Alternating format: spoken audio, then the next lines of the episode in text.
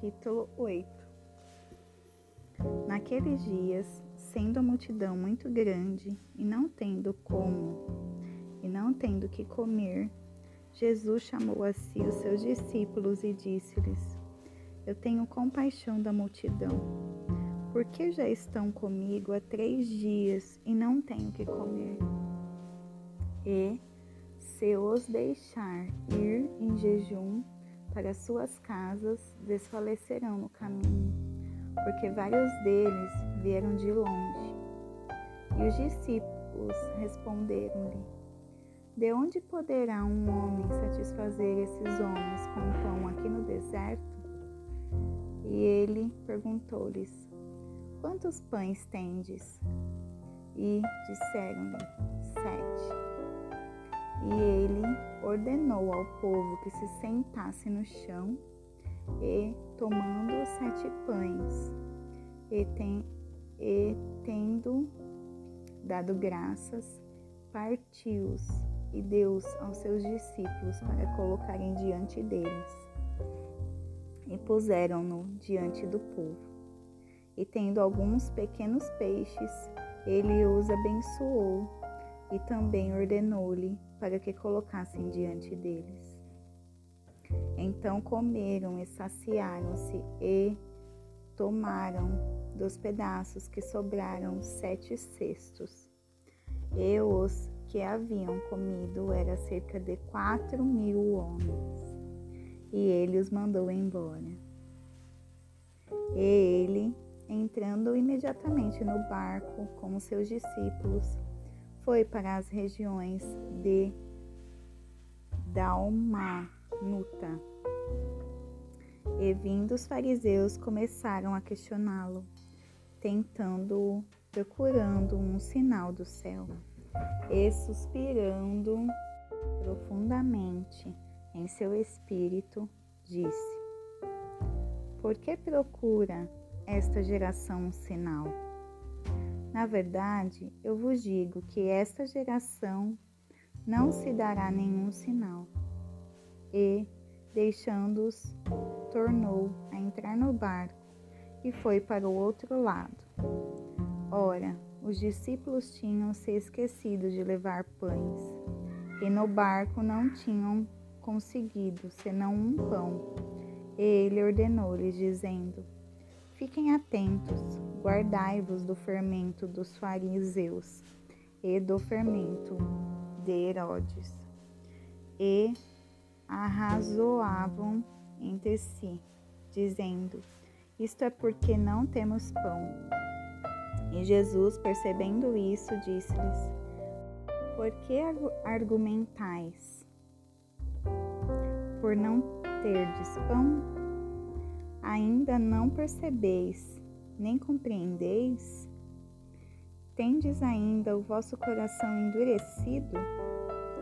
Tendo olhos, não vedes? E tendo ouvidos, não ouvis? E não vos lembrais? Quando eu parti os cinco pães entre os cinco mil, quantos cestos cheios de pedaços tomastes? E disseram-lhe doze. E, quando partiu sete entre os quatro mil, quantos cestos cheios de pedaços tomastes? E disseram-lhe sete. E ele lhes disse: Como é que vocês não compreendem ainda? E ele chegou a Betsaida e trouxeram-lhe um homem cego e pediram-lhe para tocá-lo. E ele tocou o homem cego pela mão e o levou para fora da aldeia. E ele, cuspindo nos seus olhos e colocando suas mãos sobre ele, perguntou-lhe se ele enxergava alguma coisa. E ele, olhando para cima, disse: eu vejo homens andando como árvores. Depois disso, ele colocou novamente suas mãos sobre os seus olhos e o fez olhar para cima, e ele foi restaurado e viu cada homem claramente. E ele mandou embora para sua casa, dizendo: Nem entres na aldeia, nem o digas a ninguém da aldeia.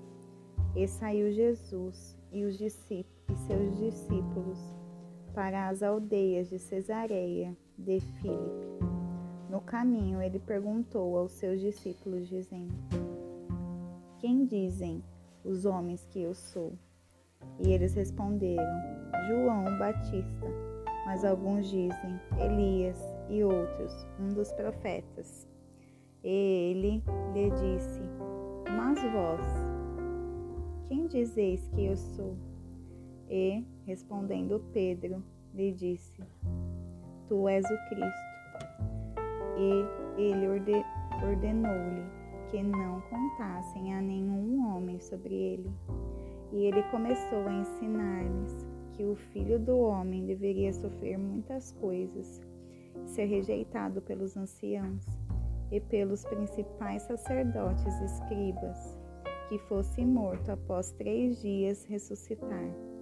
E ele falava palavras publicamente, e Pedro, tomando-o, começou a repreendê-lo. Mas ele, virando-se e olhando para os seus discípulos, repreendeu a Pedro, dizendo: Para trás de mim, Satanás, porque tu não tens gostos das coisas que são de Deus, mas das coisas que são dos homens.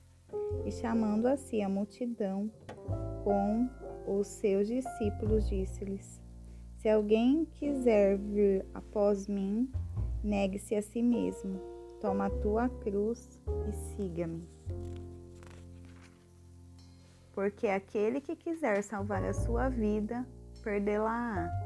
Mas quem perder a sua vida por minha causa e do Evangelho, salvá-la-á.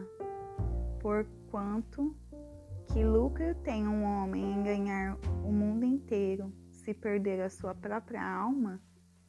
Ou que dará o homem em troca da sua alma?